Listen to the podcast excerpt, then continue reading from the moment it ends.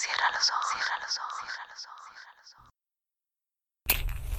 Si escuchas que alguien se acerca, no temas. Todo estará bien.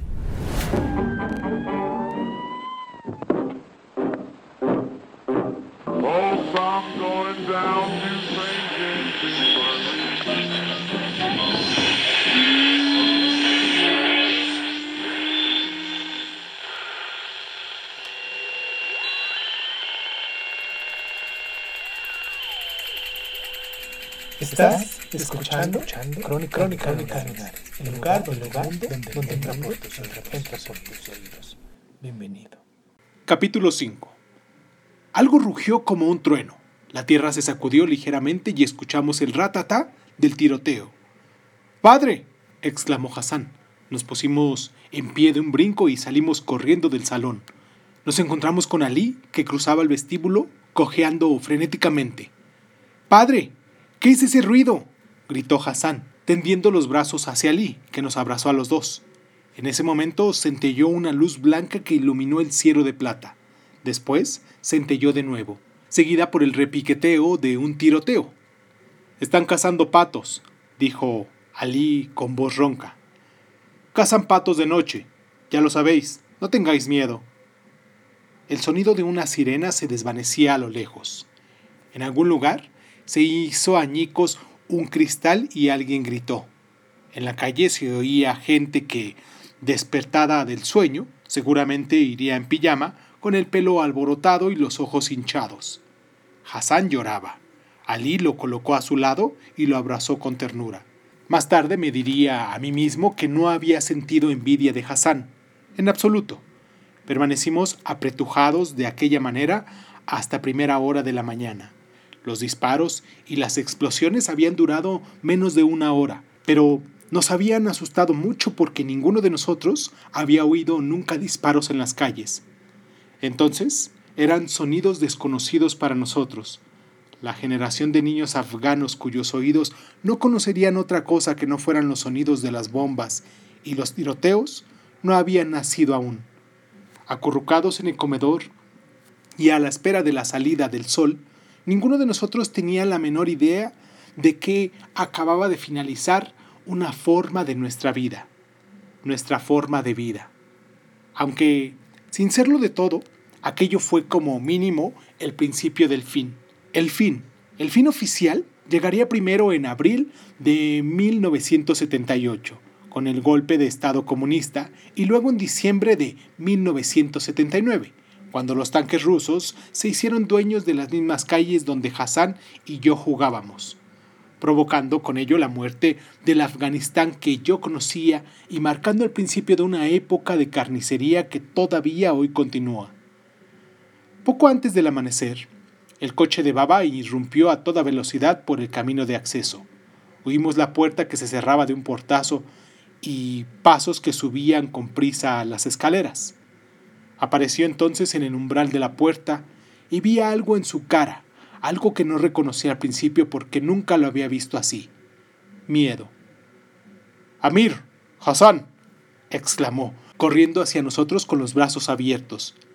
Han bloqueado todas las carreteras y el teléfono no funcionaba. Estaba muy preocupado. Nos dejamos cobijar entre sus brazos, y por un breve momento de locura me alegré de lo que había pasado aquella noche. Al final resultó que no estaban disparando a los patos. Aquella noche del 17 de julio de 1973, no dispararon en realidad a mucha cosa. Kabul se despertó a la mañana siguiente y descubrió que la monarquía era cosa del pasado. El rey, el Shah Said, se encontraba de viaje por Italia.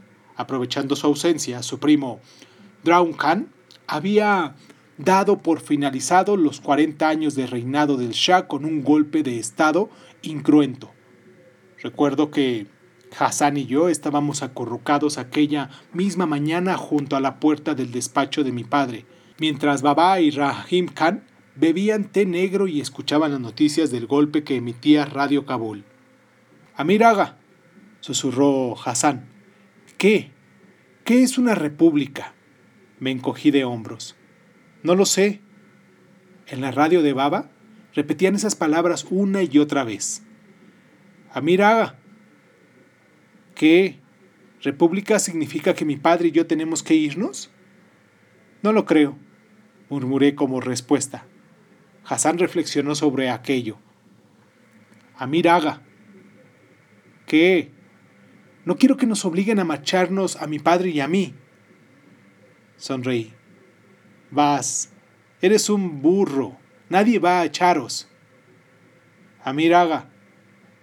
¿Qué? ¿Quieres que vayamos a trepar a nuestro árbol? Mi sonrisa se hizo más grande. Esa era otra cosa buena que tenía Hassan. Siempre sabía cuándo decir la palabra adecuada. En ese caso, porque las noticias de la radio eran cada vez más aburridas.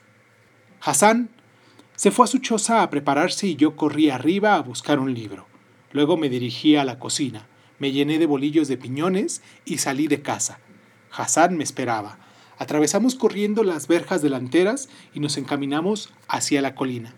Cruzamos la calle residencial y avanzamos a toda prisa por un descampanado que llevaba hacia la colina cuando, de repente, Hassan recibió una pedrada en la espalda.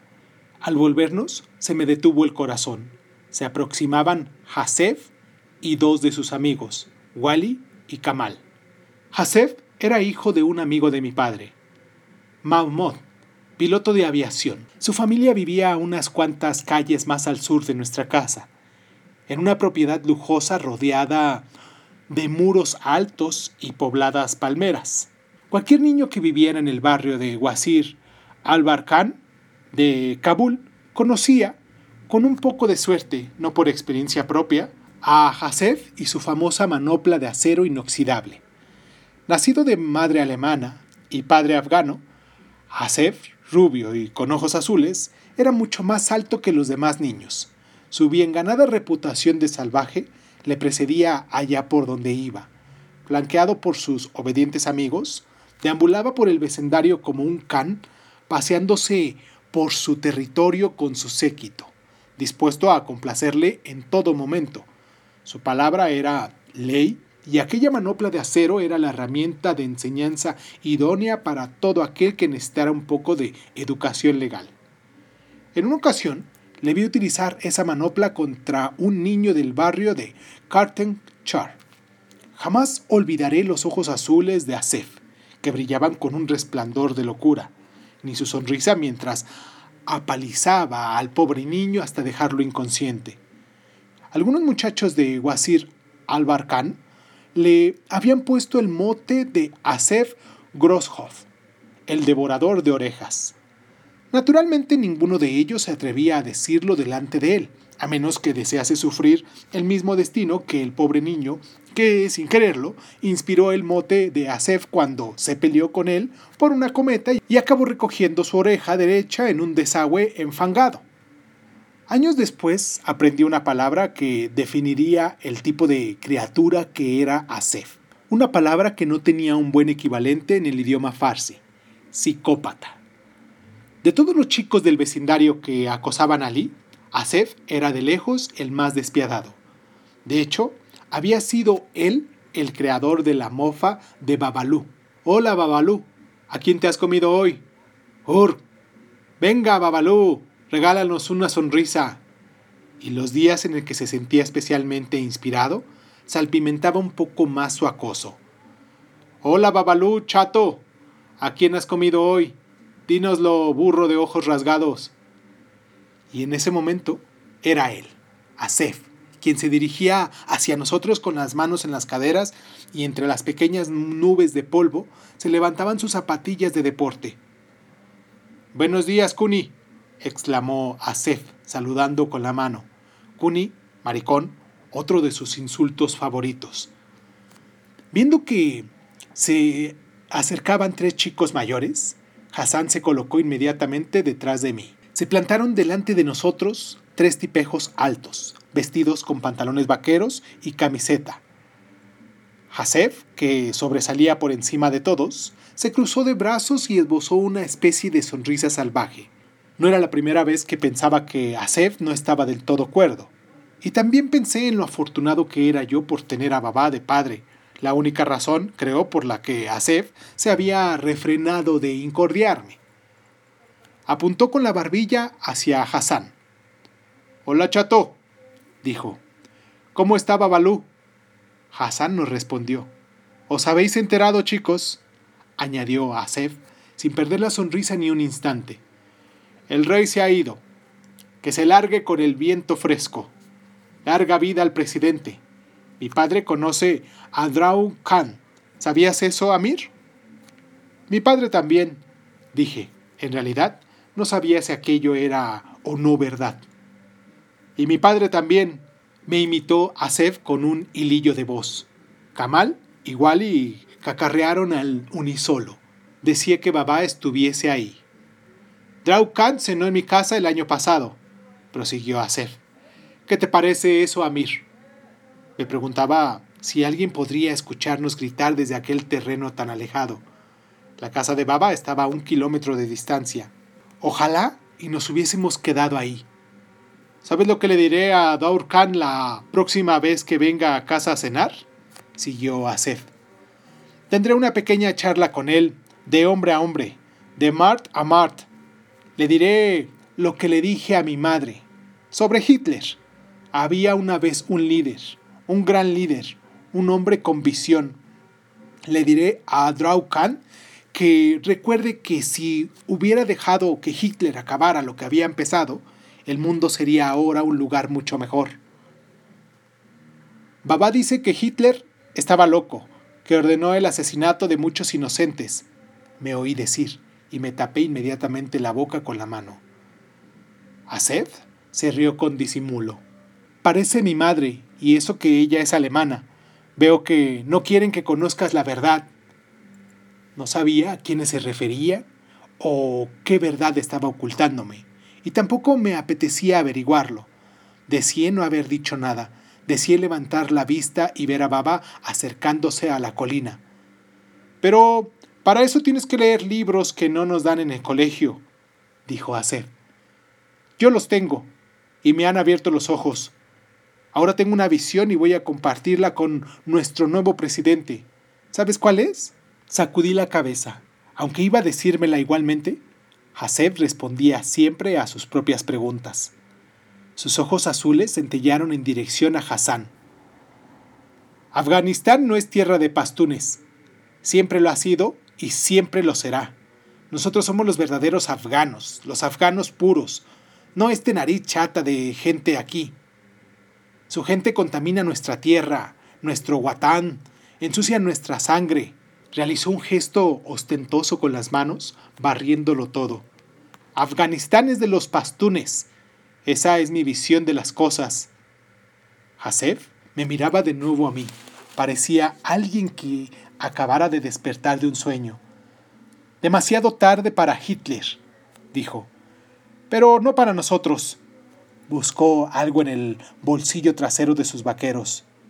Le pediré al presidente que haga lo que el rey no tuvo el cuart de hacer. Liberar Afganistán de todos los sucios y Kasef Hazaras. Déjanos marchar, dije, odiando el temblor de mi voz. Nosotros no te estamos molestando. Oh, claro que me estáis molestando, silbó entre dientes a y vi, con el corazón encogido, lo que acababa de extraer del bolsillo. Por supuesto, su manopla de acero inoxidable centellaba al sol. Me molestáis mucho. De hecho, tú me molestas más que este Hazar aquí. ¿Cómo puedes hablarle, jugar con él, permitir que te toque? dijo, cada vez en un tono más asqueado. Wally y Kamal asintieron con la cabeza y gruñeron para dar su conformidad. Hasef entrecerró los ojos, sacudió la cabeza y cuando volvió a hablar lo hizo de una forma tan extraña como la expresión que tenía. ¿Cómo puedes llamarlo amigo? Pero... si no es mi amigo, casi dejé escapar impulsivamente. Es mi criado. ¿Lo había pensado realmente? Por supuesto que no. No. Trataba a Hassan casi como un amigo, mejor incluso, más bien como un hermano. Pero, si era así, ¿por qué cuando iban a visitarnos los amigos de Baba con sus hijos, nunca incluía a Hassan en nuestros juegos? ¿Por qué jugaba yo con Hassan solo cuando no nos veía nadie más? Hasef se puso la manopla de acero y me lanzó una gélida mirada. Tú eres parte del problema, Amir. Si los idiotas como tu padre y tú no hubiesen acogido a esta gente, a estas alturas ya nos habríamos librado de ellos. Estarían pudriéndose todos los Hazarajat a donde pertenecen. Eres una desgracia para Afganistán. Observé sus ojos de loco y me di cuenta de que hablaba en serio. Quería hacerme daño de verdad. Aseb levantó el puño y fue a por mí. Entonces se produjo un vertiginoso movimiento a mis espaldas. Por el rabillo del ojo vi a Hassan que se agachaba y se ponía de nuevo en pie. Los ojos de Haseb se trasladaron rápidamente hacia algo que había detrás de mí y se abrieron sorprendidos. Observé la mirada de asombro en la cara de Kamal y Wally cuando también se percataron de lo que había sucedido detrás de mí. Me volví y me topé de frente con el tirachinas de Hassan.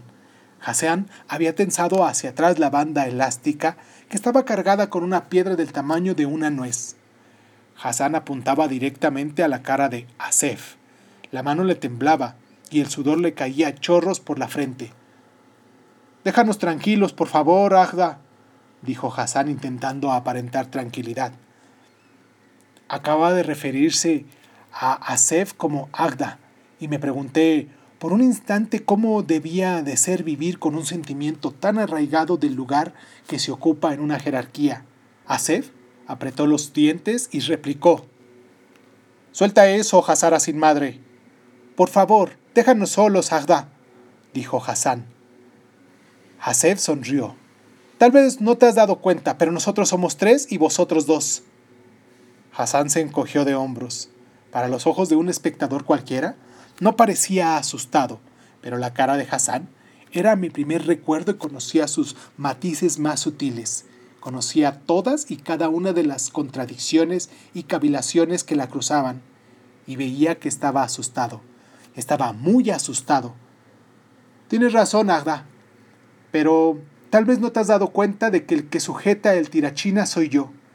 Si haces el más mínimo movimiento, Tendrás que cambiarte de mote a Asef el devorador de orejas por el de Asef el tuerto, porque estoy apuntándote con esta piedra al ojo izquierdo.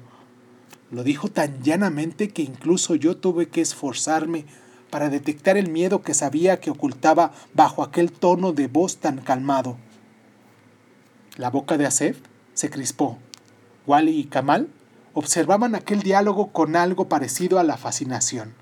Alguien había desafiado a su Dios, lo había humillado, y lo peor de todo, ese alguien era un escuálido Hazara.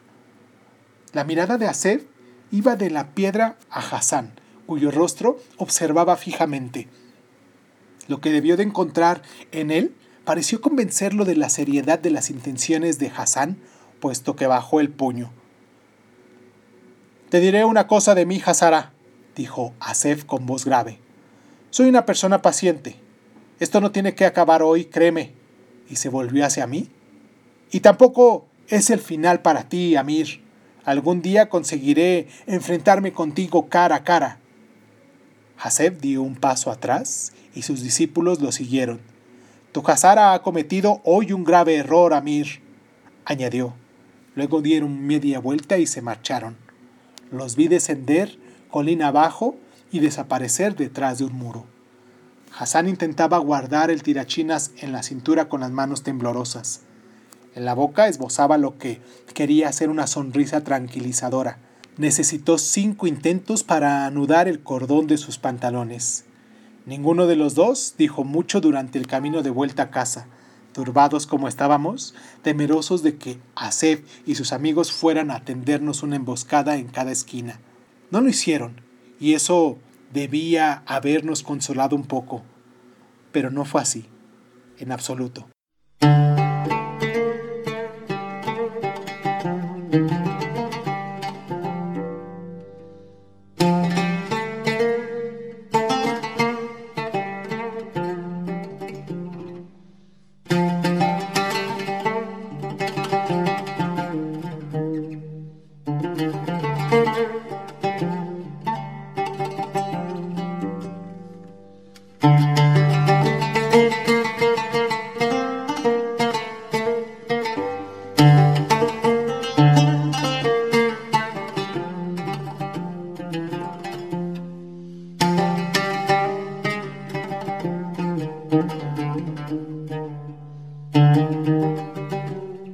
Durante los dos años siguientes, expresiones como desarrollo económico y reforma bailaron en boca de los agentes de Kabul. El anticuado sistema monárquico había quedado abolido para ser sustituido por una república moderna, dirigida por un presidente. La totalidad del país se veía sacudida por una sensación de rejuvenecimiento y determinación. La gente hablaba de los derechos de la mujer y de la tecnología moderna. Sin embargo, a pesar de que el ARC, el Palacio Real de Kabul, estaba ocupado por otro inquilino, la vida continuaba igual que antes. La gente trabajaba de sábado a jueves y los viernes iba a merendar a los parques, a orillas del lago Garja o a los jardines de Pagma. Las estrechas calles de Kabul estaban transitadas por autobuses y camiones multicolores llenos de pasajeros, dirigidos por los gritos constantes de los ayudantes del conductor, que iban apoyados sobre los paracoches traseros de los vehículos, vociferándoles instrucciones con su marcado acento de Kabul. Para el Eid, la celebración de tres días que seguía al mes sagrado del Ramadán, los habitantes de Kabul se vestían con sus mejores y más nuevas galas e iban a visitar a la familia. La gente se abrazaba, se besaba y se saludaba con la frase Eid Mubarak, feliz Eid. Los niños abrían regalos y jugaban con huevos duros pintados. A comienzos del invierno de 1974, Estábamos Hassan y yo en el jardín construyendo una fortaleza de nieve cuando Ali lo llamó para que entrara a la casa. Hassan, el Agba Sahib quiere hablar contigo. Estaba en el umbral de la puerta de entrada, vestido de blanco y con las manos escondidas bajo las axilas. Al respirar, le salía vaho por la boca. Hassan y yo intercambiamos una sonrisa. Llevábamos todo el día esperando la llamada. Era el cumpleaños de Hassan. ¿Qué es, padre? ¿Lo sabes? ¿Me lo dices? preguntó Hassan, a quien le brillaban los ojos. Ali se encogió de hombros. El Agba Said no me lo ha dicho. Venga, Ali, dínoslo, le presioné yo. ¿Es un cuaderno de dibujo? Tal vez una pistola nueva. Igual que Hassan, Ali era incapaz de mentir.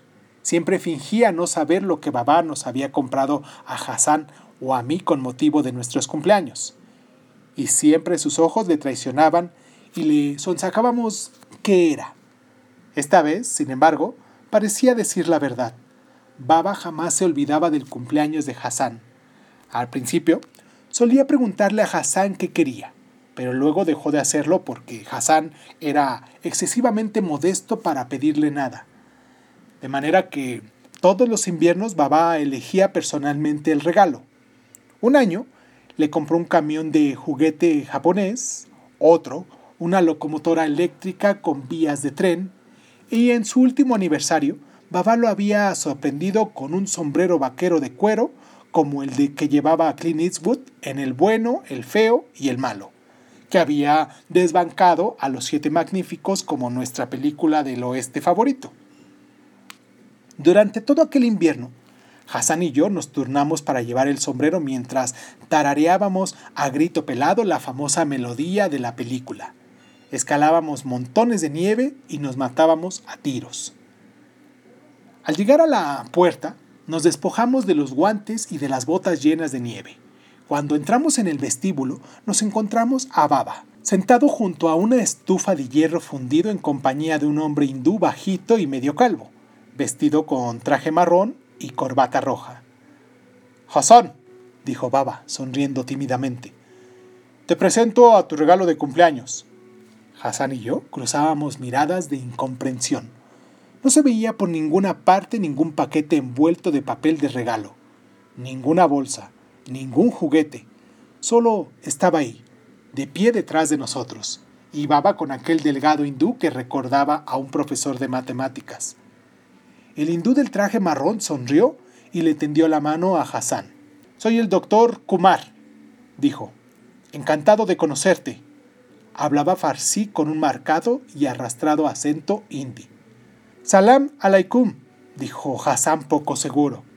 Inclinó educadamente la cabeza, aunque su mirada buscaba a su padre que seguía detrás de él. Ali se acercó y puso las manos sobre el hombro de Hassan. Baba se encontró con la mirada cautelosa y perpleja de Hassan. He hecho venir al doctor Kumar de Nueva Delhi. El doctor Kumar es cirujano plástico. ¿Sabes lo que es? preguntó el hombre hindú. El doctor Kumar. Hassan sacudió la cabeza. Me miró en busca de ayuda, pero yo me encogí de hombros. Lo único que yo sabía era que el cirujano era el médico al que se visitaba para curar una apendicitis. Lo sabía porque uno de mis compañeros de clase había muerto de eso el año anterior y el maestro nos había explicado que habían tardado demasiado en llevarlo a un cirujano. Ambos miramos a Ali, aunque con él nunca se sabía. Mostraba la cara impasible de siempre, a pesar de que su mirada se traslucía un toque de embriaguez. Bueno, dijo el doctor Kumar, mi trabajo consiste en arreglar cosas del cuerpo de la gente, a veces también de la cara. ¡Oh! exclamó Hassan. Miró primero al doctor Kumar y luego a Baba y a Ali. A continuación, se acarició el labio superior y dio golpecitos. ¡Oh! dijo de nuevo. Ya sé que se trata de un regalo fuera de lo común, intervino Baba. Y supongo que no era lo que tenías tú en mente, pero es un regalo que te durará toda la vida. ¡Oh! repitió Hassan. Se pasó la lengua por los labios y se aclaró la garganta. Haga Saif. Me hará. me hará. Nada de nada, torció el doctor Kumar con una sonrisa amable. No te dolerá ni una pizca. Te daré una medicina y no sentirás nada. Oh, dijo otra vez Hassan, quien devolvió la sonrisa al médico aliviado, aunque sentía poco alivio, de cualquier modo. No estoy asustado, Aga Sahib, solo que... Puede que a Hassan le engañara, pero a mí no. Sabía que cuando los médicos decían que no te dolería, querían decir que sí. Con horror recordé la circuncisión que me habían realizado el año anterior. El médico me había soltado el mismo argumento tranquilizándome y asegurándome que no me dolería ni una pizca. Pero cuando a la última hora de la noche desapareció el efecto de la anestesia, sentí como si me hubieran puesto carbón caliente en la entrepierna. ¿Por qué Baba esperó hasta que yo cumpliera diez años para hacerme la circuncisión? Era algo que iba más allá de mi comprensión, y una de las cosas por las que jamás lo olvidaré. Feliz cumpleaños, dijo Baba, acariciando la cabeza afeitada de Hassan. De pronto, Ali tomó las manos de Baba entre las suyas, les estampó un beso y hundió la cara en ellas. El doctor Kumar se había quedado en segundo plano y los observaba con una sonrisa cortés. Yo sonreía como todos los demás, aunque deseaba haber tenido también algún tipo de cicatriz que hubiera despertado la simpatía de Baba. No era justo. Hassan no había hecho nada para ganarse el afecto de Baba. Se había limitado a nacer con ese estúpido labio leporino. La operación fue bien. Cuando le retiraron los vendajes, todos nos quedamos un poco sorprendidos, pero mantuvimos la sonrisa siguiendo las instrucciones del doctor Kumar. No era fácil, porque el labio superior de Hassan era un pedazo grotesco de tejido inflamado y en carne viva. Yo esperaba que Hassan gritara horrorizado cuando la enfermera le entregó el espejo. Ali le mantenía cogida la mano mientras Hassan inspeccionaba prolongada y detalladamente el resultado. Murmuró alguna cosa que no comprendí. Acerqué mi oreja a su boca y volvió a murmurar. Tashator, gracias. Entonces, su boca se curvó, y esa vez supe lo que hacía estaba sonriendo, igual que había hecho al salir del seno materno. La inflamación desapareció y la herida cicatrizó con el tiempo, convirtiéndose en una línea rosa irregular que recorría el labio. Para el invierno siguiente, se había reducido a una discreta cicatriz. Una ironía, porque ese fue nuestro invierno en el que Hassan dejó de sonreír.